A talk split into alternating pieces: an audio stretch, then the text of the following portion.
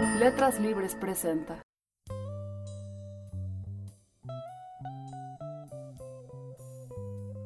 Esto es Memoria Poética, una serie de letras libres con motivo del Día Mundial de la Poesía. En este episodio, Luis Paniagua, autor de los libros Los Pasos del Visitante, Maverick 71 y Casa, dirá un poema que se sabe de memoria. Se trata de Boleros Mexican Style, de Eduardo Lizalde. Para mí, uno de, los poetas mexicanos vivos más importantes, si no es que el más importante, y es muy vital, desenfadado, irónico. Boleros Mexican Style, de Eduardo Lizalde. Uno es el hombre, uno nació desnudo, sucio, en la humedad directa. Jaime Sabines.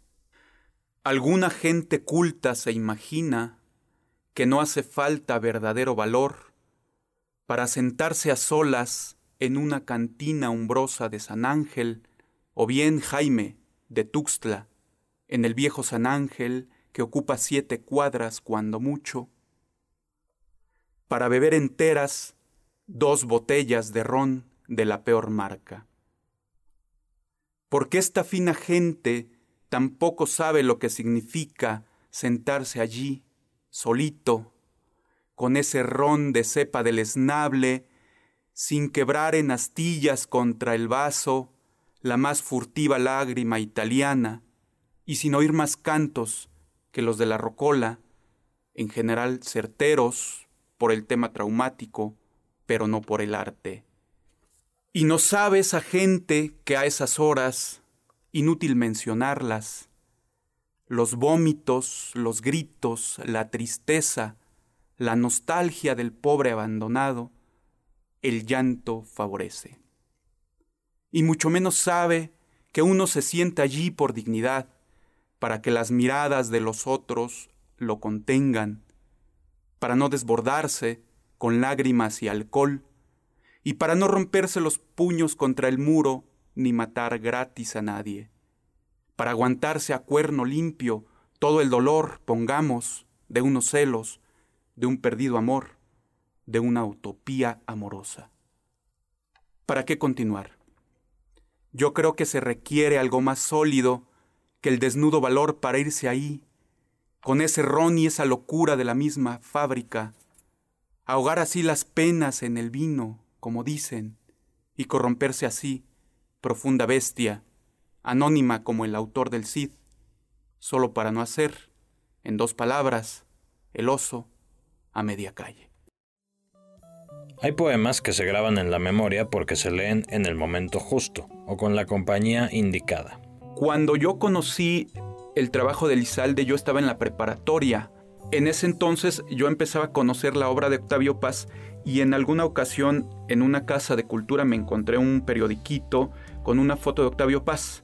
Tomé el periódico y venían ahí unos poemas de un señor eh, llamado Eduardo Lizalde, que en ese entonces yo no conocía, y entre esos poemas venía Boleros Mexican Style.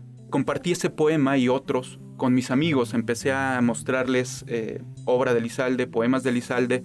Era la época de la preparatoria en que uno eh, se identifica con ciertas costumbres, en este caso estas costumbres etílicas de irse con, eh, a veces con los amigos, a veces en, en soledad a tomarse unos tragos. Entonces me remitía mucho a ese poema y por lo general era uno de los poemas que salía más a colación con mis amigos y era uno de los poemas que más recitábamos entre nosotros y poco a poco se fue colando, digamos, en mi pequeño acervo memorizado de, algunos poemas y constantemente tiendo a, digamos, a recordarlo, a recitarlo, a decírmelo mentalmente. Para compenetrarse con un poema, primero hay que volverlo familiar. Todos los días eh, leo poesía. Eh, a veces por ejercicio, a veces por trabajo, pero por lo general y la mayoría de las veces por puro y simple goce. Familiar al grado de que se vuelva casi necesario. Para mí, la poesía es como una especie de bastón en el que me voy apoyando siempre. Entonces, leer un poema y que te guste, empiezas eh, a leerlo con, cierta regularidad y de repente vas por la calle, estás haciendo alguna cosa, eh, alguna actividad cotidiana y te salta el verso. De manera paulatina. Se da un paso, luego otro. Empiezas memorizando un verso y ese verso te lleva al siguiente verso de ese poema y así de repente ya te sabes el poema completo de memoria y siempre es un, un ejercicio gozoso. Luis se encontró con la poesía en la infancia. No la veía como un gozo, sino como tarea.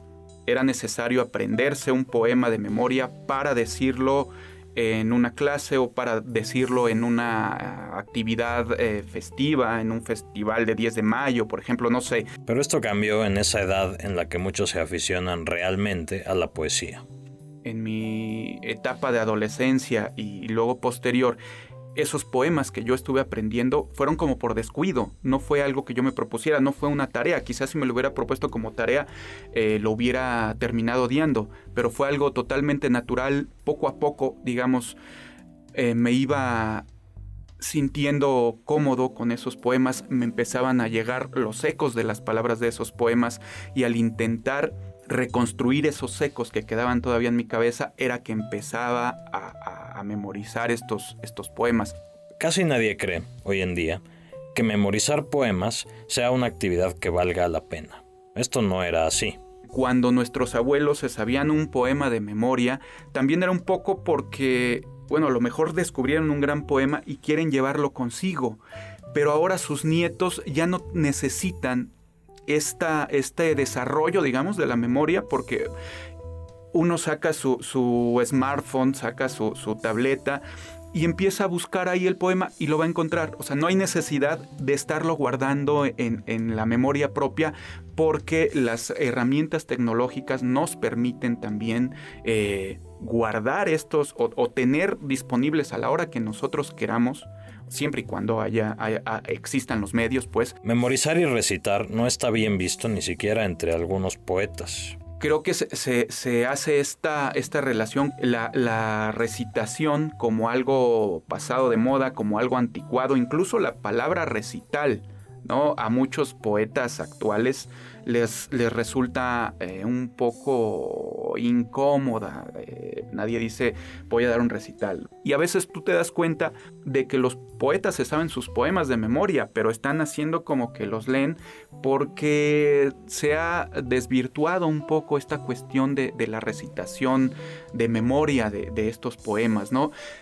Sin embargo, para Luis la poesía y la voz caminan de la mano los meros ritmos de la poesía, los ritmos que van formando un poema, eh, aunque se puedan disfrutar en, una lectura en voz baja, siempre piden de alguna forma su registro en, en voz alta.